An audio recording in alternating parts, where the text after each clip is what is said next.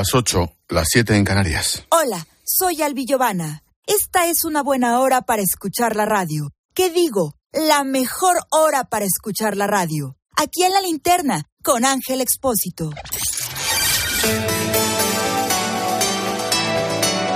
Con Expósito, la última hora en la linterna. Cope, estar informado.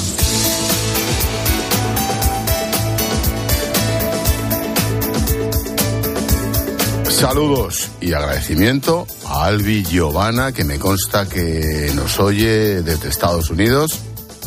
Gracias por estar ahí, Albi, y por tu trabajo también. Sobre el suceso en Casturdiales, esa mujer, esa madre, Silvia López Gallubas, 48 años, catequista en el pueblo.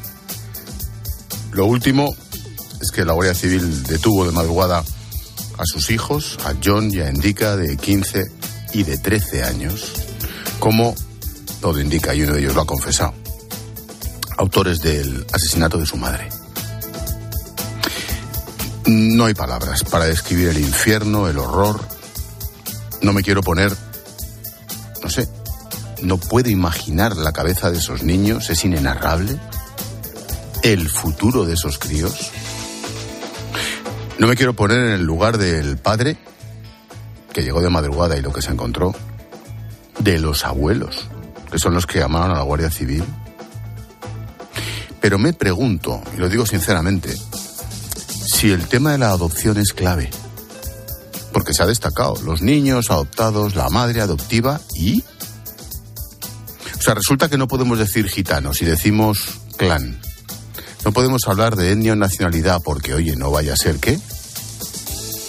¿Y es importante que un niño sea adoptado en un suceso como este? ¿Qué pasa? ¿Que como nacieron en Rusia ya estaban predispuestos? En fin, cuidado con estas cosas, que es intimidad de los menores y de sus padres. En fin, en cuanto a lo nuestro, todo se le complica al gobierno, dentro y fuera, en lo que se refiere a la amnistía y a quien tiene la sartén por el mango, Puigdemont, también. Lo último, el Parlamento Europeo pide una investigación interna de la Eurocámara, así como que las autoridades en España investiguen las conexiones del separatismo catalán con el Kremlin. El paso estaba cantado. Rusia es el verdadero quebradero de cabeza en Europa y en lo que tenga que ver con el proceso, por supuesto. Paloma García Ovejero, Bruselas, buenas tardes. Buenas tardes, Ángel. ¿Y ahora qué? ¿Cómo se investiga esto? Allí y aquí. Pues mira, España tendrá que hacer lo suyo, las autoridades judiciales, concretamente, que son las aludidas. Y aquí, en cuanto a la investigación interna, la decisión recae en Roberta Metzola, la presidenta del Parlamento, que sí recoge el guante. Esto va al Consejo Asesor de Código de Conducta, el órgano de la Eurocámara, que ya investiga, por cierto, a la eurodiputada letona Danoka por colaborar, supuestamente, con los servicios rusos, eso que ahora llamamos FSB y que antes era la KGB. En cualquier caso, sería una sanción de 30 días. Ni se pone en juego el escaño, ni va más allá, ni hay procedimiento penal. Pero sí que es simbólico, claro. Mm, Paloma, el PSOE se ha sumado a la mayoría, era un dato importante, pero ha votado en contra de cualquier cosa que se refiere a Puigdemont. A ver, ¿qué ha pasado? A ver, en realidad lo que ha hecho primero esto va por rondas. Se votan las enmiendas. Ayer teníamos un borrador. Hoy varios eurodiputados han presentado enmiendas. Por ejemplo, Javier Zarzalejos del PP, introduciendo el nombre con apellido, Carlas Puigdemont. Por ejemplo, a Adrián Vázquez, de Ciudadanos, introduciendo menciones explícitas a Cataluña. Y entonces, en esa primera votación, el PSOE, los españoles, han rechazado las enmiendas, pero como las enmiendas han salido adelante por amplia mayoría, se han incorporado al texto final. Y ahí todos los socialistas españoles han votado con luz verde. Lo hemos visto porque era votación nominal. Así que primero no, pero en definitiva, tanto lo que ha incorporado Zarzalejos como lo que ha incorporado Adrián Vázquez ha sido sí también en los escaños socialistas españoles. Bueno, pues estábamos muy pendientes y ese es el, y ese es el resultado. Gracias, Paloma. Hasta pronto. Hasta luego. Por cierto, una postdata. La audiencia de Barcelona ratifica la decisión tomada por el juzgado de instrucción y envía a juicio a 46 policías nacionales por las manifestaciones del 1 de octubre. El tribunal rechaza los recursos que presentaron contra su procesamiento, valida la decisión del juzgado de encausarles y va para adelante. Al parecer, la amnistía, en caso de condena, también les afectaría. Pero ¿qué quieres que te diga?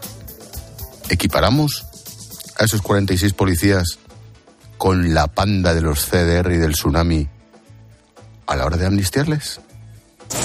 Expósito. La linterna. Repasamos con Ecane Fernández las noticias de este jueves 8 de febrero. ¿Qué tal, Ney? Buenas tardes. ¿Qué tal, Ángel? Buenas tardes. La Comisión de Venecia emitirá su informe no vinculante sobre la ley de amnistía el 15 de marzo. Los siete expertos jurídicos han mantenido un encuentro con los miembros de la Comisión de Justicia del Congreso que tramita la norma. También se han reunido con asociaciones de jueces y con el ministro Félix Bolaños. La Fiscalía de Madrid rechaza que Rajoy sea investigado por Andorra en el marco de la Operación Cataluña. Consideran que la querella, que afecta a Rajoy y a varios de sus ministros, tiene una finalidad política y no hay indicios de delito.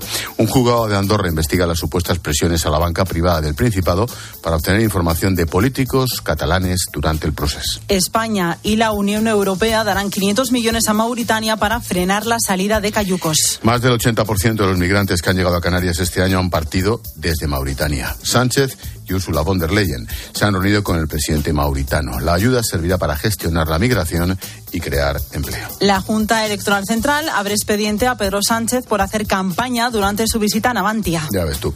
El presidente anunció la construcción de un nuevo buque en Ferrol, algo que vulnera el principio de neutralidad política.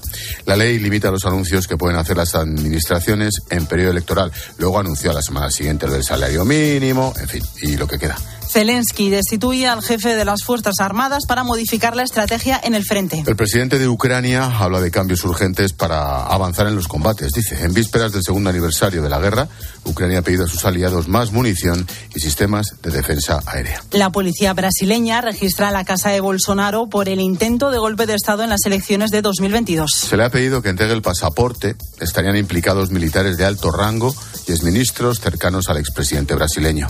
Se les acusa de difundir sospechas de fraude y alentar una intervención militar. También trataron de evitar que Lula da Silva asumiera la presidencia. La soledad no deseada afecta a uno de cada cuatro jóvenes en España. El porcentaje aumenta hasta el 70% si sumamos los que la han sentido en algún momento. Hablamos de una franja de edad que va de los 16 a los 29 años. Son datos de un estudio de la Fundación 11 afecta más a las mujeres desempleadas o personas en situación de pobreza. Renfe cancela más de 300 trenes de media y larga distancia por la huelga de este viernes. Los paros también afecta a los trenes AVE. En cercanías, los servicios mínimos serán del 75% en hora punta y del 50% el resto del día. Se han ofrecido viajes alternativos o anular o cambiar billetes. Y nos quedan los deportes. Pues tenemos una nueva idea en el fútbol que seguramente próximamente se haya una realidad. Se estudia introducir las tarjetas azules que supondrán la expulsión de un jugador durante 10 minutos. Se sacará cuando se proteste al árbitro o se corten ataques prometedores. También se han sorteado los grupos de la Liga de las Naciones que arranca en septiembre. España se enfrentará a Dinamarca, Suiza y Serbia. Y también tenemos esta tarde Euroliga a las ocho y media. Olimpia Milán Real Madrid, Basconia Villerban y Valencia Basket Olympiacos.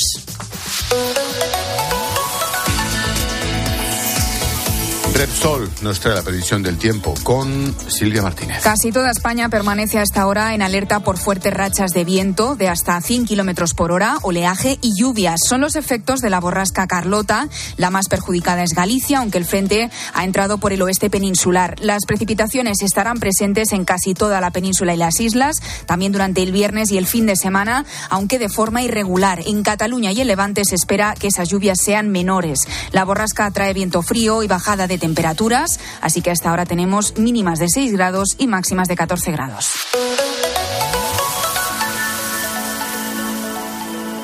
De camino al cole de los niños, un poco de diversión. Veo, veo. Si pillas atasco al ir al trabajo, un poco de paciencia. Ya no llego.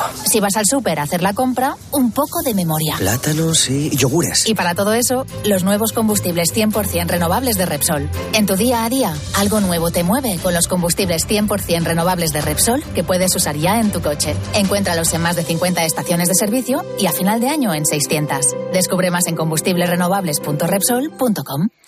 Te contamos una cosita más.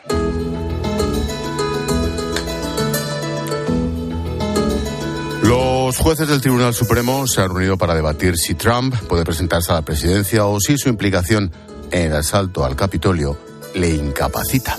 Deben decidir si es constitucional la decisión del Estado de Florida de dejarle fuera de la carrera a la Casa Blanca. Washington, Juan Fierro, buenas tardes. Buenas tardes, Ángel. Ha sido un buen día para Donald Trump en el Tribunal Supremo. La mayoría, por no decir la totalidad de sus miembros, han acogido, vistas sus preguntas, con mucho escepticismo el argumento de que Donald Trump debe ser excluido de las papeletas electorales en las próximas elecciones presidenciales. Question that you have to confront is why a single state should decide who gets to be president of the United States. La pregunta a la que tiene que hacer frente, le decía la juez Kagan, designada por Barack Obama al abogado del estado de Colorado, es por qué un estado puede decidir en solitario quién puede ser el presidente de los Estados Unidos. Una pregunta que se quedó sin respuesta. El abogado de Trump afirmaba, por otra parte, que el expresidente no encabezó una insurrección para mantenerse en el poder, que la toma del Capitolio fueron tan solo disturbios. El propio presidente del Supremo se atrevía a predecir que si Trump era excluido, otros estados excluirían también a Joe Biden del proceso electoral.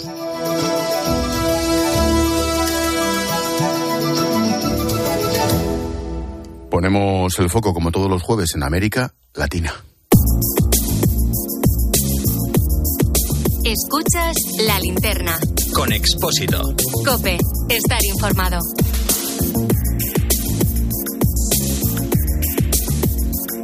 Como todos los jueves, miramos hacia Hispanoamérica con nuestro colega Alberto Peláez. ¿Qué tal, Alberto? Buenas tardes. Hola, Ángel, ¿qué tal? Buenas noches en Madrid, buenas tardes aquí en México.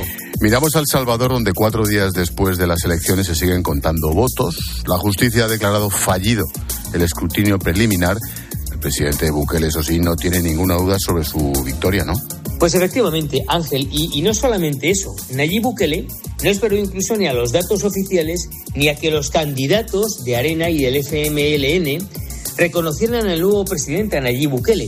Este día, El Salvador ha roto todos los récords de todas las democracias en toda la historia del mundo.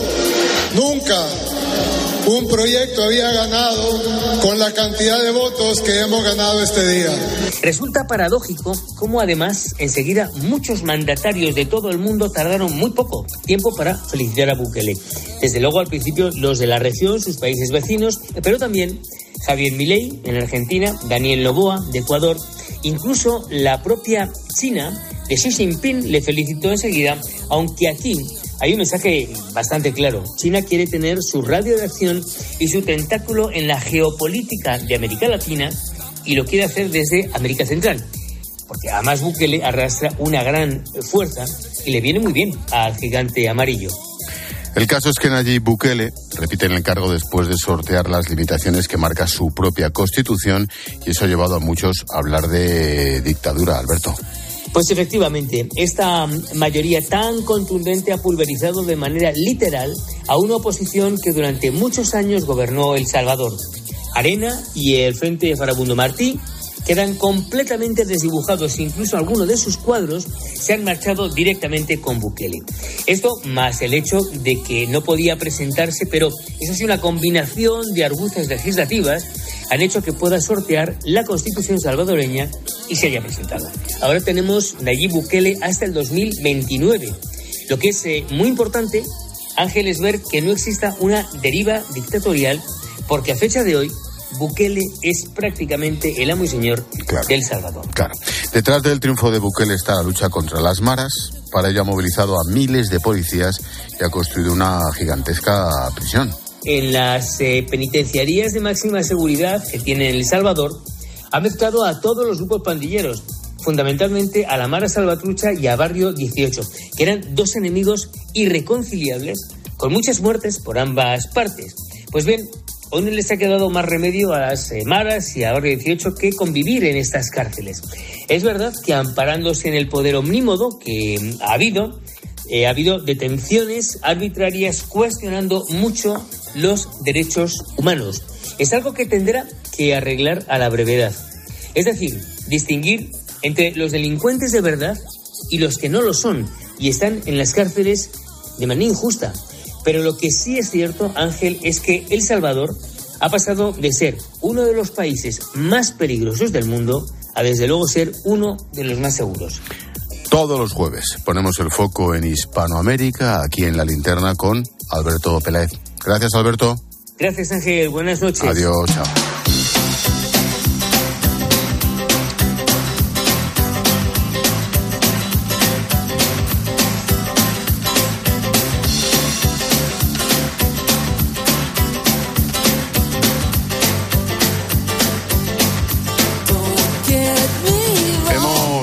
Noticias, ahora escucha las voces del día. Carmen es una agricultora de Ciudad Real, Necane. Y ha denunciado la situación que viven en el sector, también cómo el gobierno se niega a recibirles para escuchar sus propuestas. Estamos trabajando a pérdidas. Eh, la ley de la cadena alimentaria no se está cumpliendo.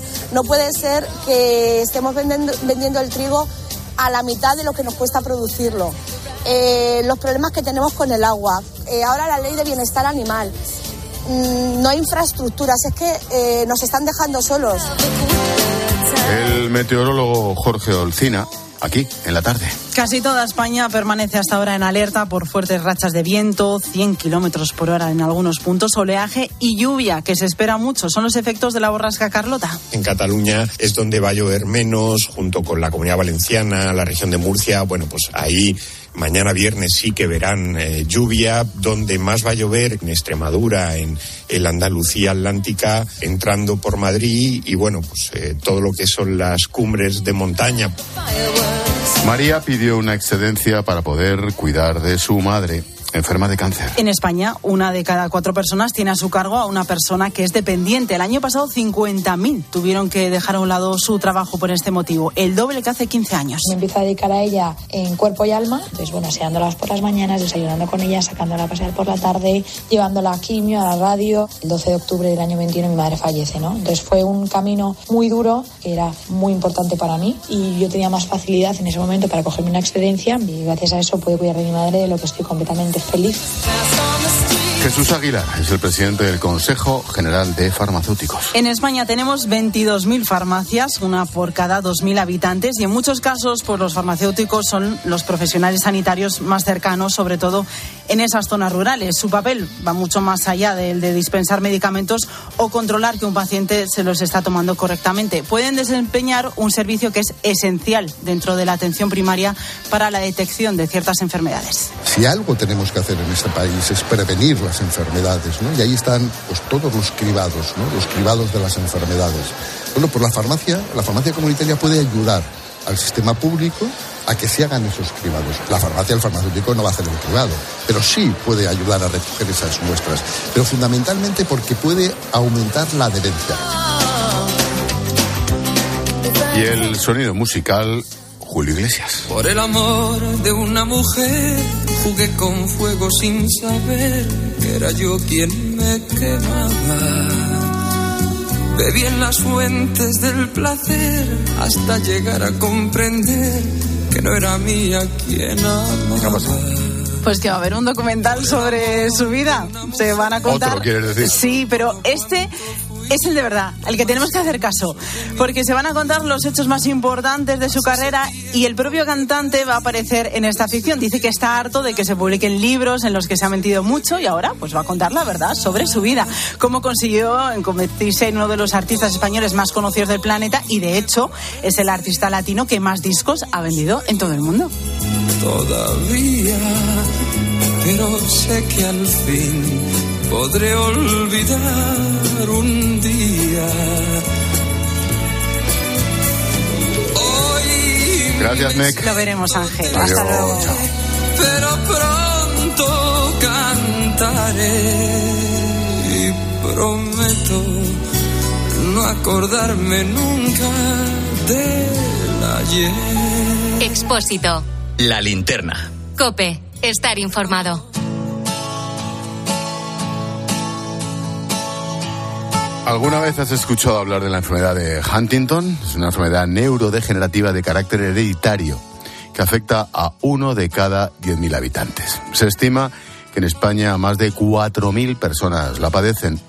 Más de 15.000 afrontan el riesgo de haber heredado el gen que la produce.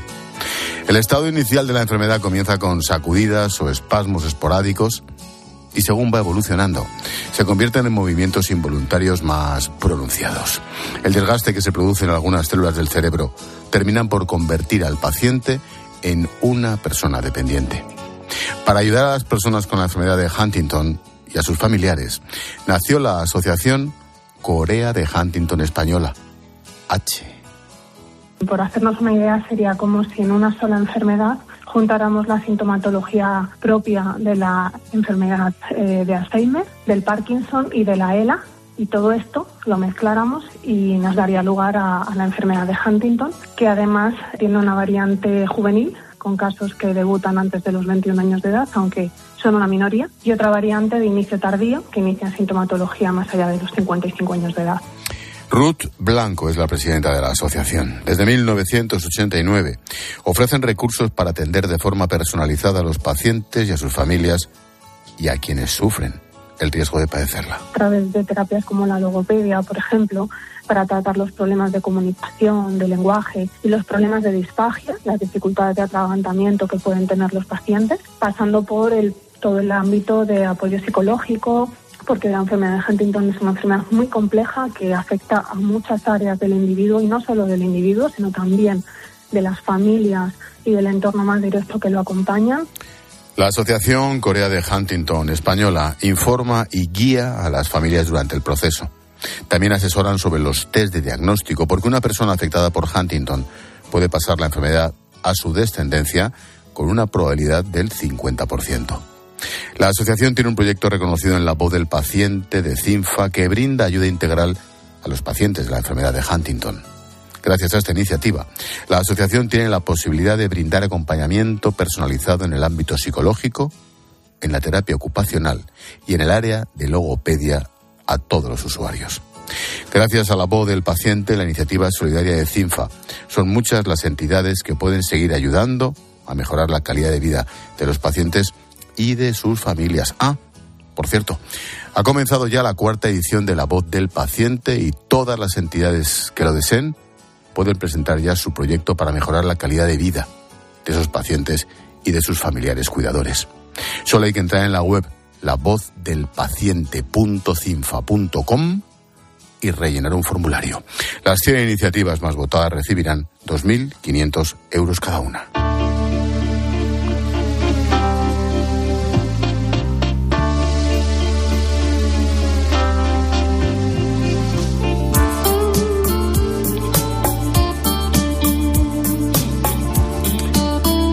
Nos damos un paseo por las redes sociales. Muchos estáis comentando el crimen de Castro Urdiales. Silvia. Sí, Ángel, ha muerto una mujer a manos presuntamente de sus dos hijos. Unos hechos que han dejado helado a Gorka. Cree que algo está pasando porque ha crecido mucho la violencia por parte de los menores. Y luego está el mensaje de Gerardo. Me parece terrible el caso y me solidarizo con la familia que debe estar destrozada. Lo que han hecho esos dos hermanos ha sido terrible, pero del mismo modo creo que no se les eh, debe debe estigmatizar por ser adoptados, como he leído en algunos comentarios en redes. Escribe este oyente.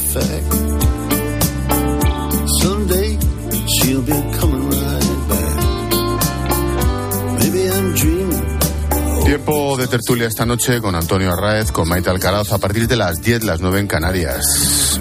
Maite propone. ¿Qué tal Ángel? Pues eh, hoy yo me detendría en el eh, terrible caso del asesinato de, de una madre eh, presuntamente por sus dos hijos menores en Casturdiales me llama la atención, eh, confrontando los datos de, de, la Fiscalía General del Estado, del terrible aumento de la violencia, de la criminalidad por parte de los menores de 18 años. Desde luego, en delitos sexuales, pero también en, en homicidios, que ha crecido incluso un 14% en, en el último año.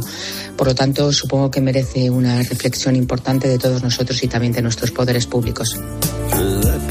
Ha apuntado queda Maite.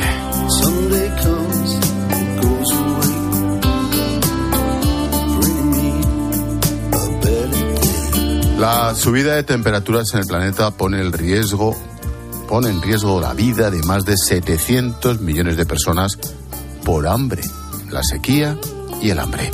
La acción del hombre está cambiando el planeta, eso es indudable. En eso se centra la última campaña de Manos Unidas El efecto ser humano, en la que apela a la justicia climática para los más empobrecidos.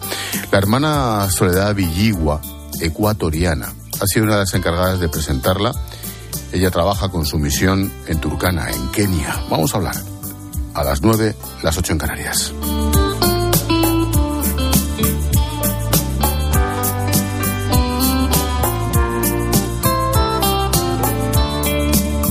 Esperamos mensajes. Recuerda que puedes escribirnos en facebook.com barra la linterna cope. También estamos en X, lo que antes era Twitter, en arroba expósito cope. Tenemos un número de WhatsApp, el 600544555. Así que si nos quieres mandar audios, notas de voz, lo puedes hacer al 600544555. Y también eh, nos puedes buscar en Instagram, ando por el nombre expósito-cope.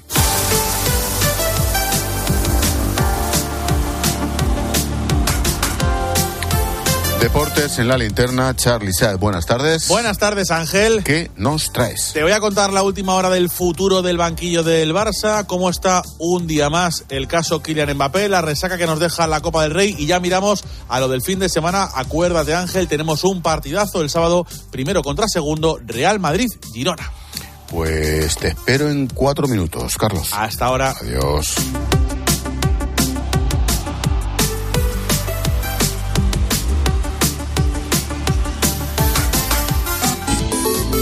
Escribe a Ángel Expósito en Twitter en arroba expósito cope y en arroba linterna cope, en facebook.com barra la linterna o mándanos un mensaje de voz al 654 45 55.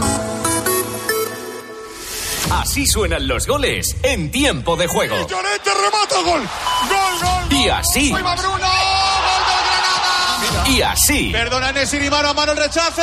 Gol. Gol. Y este fin de semana vamos a por más. Empezamos este sábado Real Madrid Girona. Yeah. Y el domingo Sevilla Atlético de Madrid. Fútbol Club Barcelona Granada. Todo listo. Tiempo de juego con Paco González, Manolo Lama y el mejor equipo de la radio deportiva. ¡Ni los Beatles! El número uno del deporte. ¿Te lo digo o te lo cuento? Te lo digo. Tenemos todos los seguros contigo y aún así, ¿pagamos de más? Te lo cuento. Nosotros nos vamos a la mutua. Vente a la mutua con cualquiera de tus seguros. Te bajamos su precio, sea cual sea. Llama al 91 555 5555. 91 555 5555. Te lo digo o te lo cuento. Vente a la mutua. Condiciones en mutua.es. Con la aplicación de Cope, vayas donde vayas, vamos contigo. Nos escuchas en directo o cuando tú quieras, porque llevas en tu móvil todos los programas con los mejores comunicadores. Eh, son dos puntos de información después del clásico que tenemos que analizar. Hay muchas cosas que comentar. Lo vamos a hacer a continuación. Descárgate la app.